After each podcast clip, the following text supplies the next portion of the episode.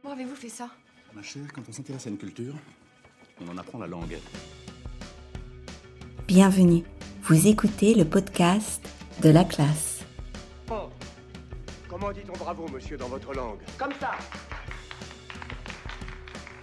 Nous continuons notre exploration du français.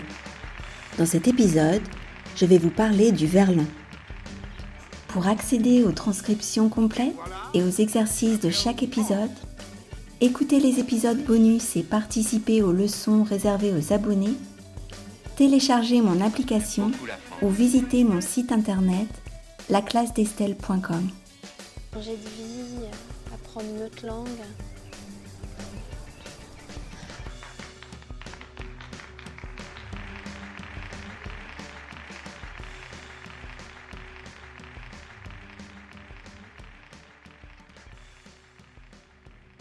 Bonjour à tous et bienvenue dans cet épisode consacré au verlan, un phénomène linguistique fascinant qui a transformé la manière dont nous utilisons la langue française. Aujourd'hui, nous allons plonger dans l'univers du verlan, explorer son origine, son évolution et même apprendre à transformer des mots en verlan. Tout d'abord, je vais vous raconter une petite anecdote. Le week-end dernier, je suis allée au musée avec une de mes amies écossaises. Elle avait lu l'article de mon blog sur l'argot, Learning French Slang and Colloquialisms. Elle me disait qu'elle ne s'était pas rendue compte que meuf était le verlan du mot femme. Cette anecdote est la preuve que le verlan s'est si bien intégré dans notre quotidien qu'il passe parfois inaperçu. Le dictionnaire Larousse définit le verlan comme cela. Argot codé qui procède par inversion des syllabes à l'intérieur du mot. Par exemple, ripou, pourri. Saviez-vous que le mot verlan lui-même est un bon exemple de ce processus de verlanisation? Verlan, c'est l'envers coupé en deux qui devient verlan et puis verlan V-E-R-L-A-N. Quelles sont les origines du verlan? Le verlan ne date pas d'hier.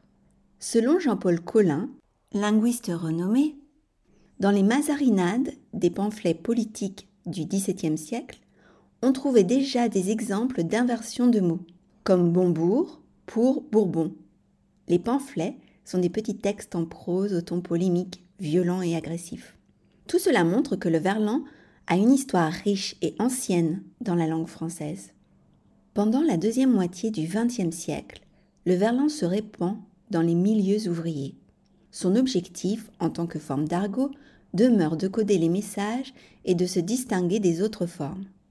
Bien qu'initialement utilisé par des groupes sociaux restreints, il prend plus d'ampleur dans les années 60 et 70, en grande partie grâce à la littérature et à la musique.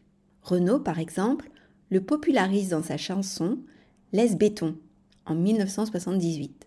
Laisse béton, cela signifie laisse tomber, c'est-à-dire ne t'occupe plus de cette chose, euh, abandonne.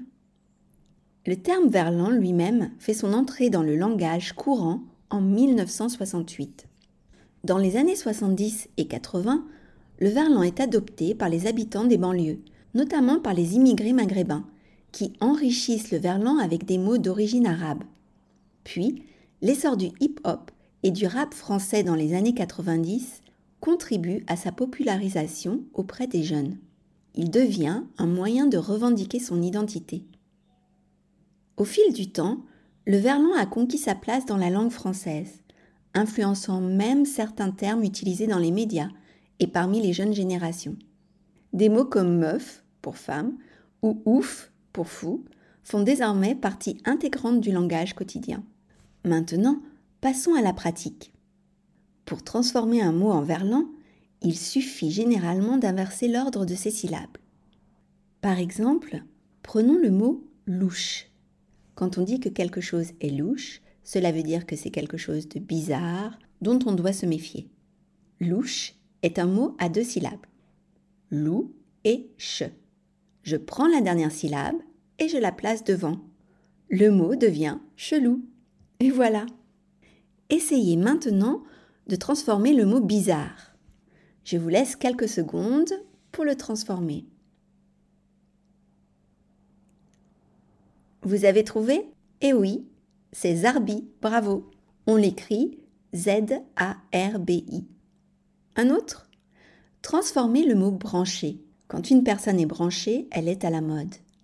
5 secondes pour le transformer. Eh oui, c'est chez Bran. Pour terminer, faisons la même chose avec le mot énervé. 5 secondes. La réponse est vénère, que nous écrivons V-E accent aigu N, E accent grave R, E. Vous avez remarqué, j'en suis sûre, que pour certains mots, d'autres modifications sont nécessaires pour faciliter la prononciation, l'orthographe et l'esthétique du mot en général. Voilà pour cet épisode sur le verlan. Nous avons exploré son origine, son évolution, et je vous ai donné les clés pour transformer des mots en verlan. Dans le cours de l'épisode, j'ai ajouté quelques exercices pour approfondir ce sujet. À bientôt et merci à tous mes auditeurs fidèles et à mes nouveaux auditeurs de Singapour, d'Italie, des États-Unis, du Royaume-Uni et de France.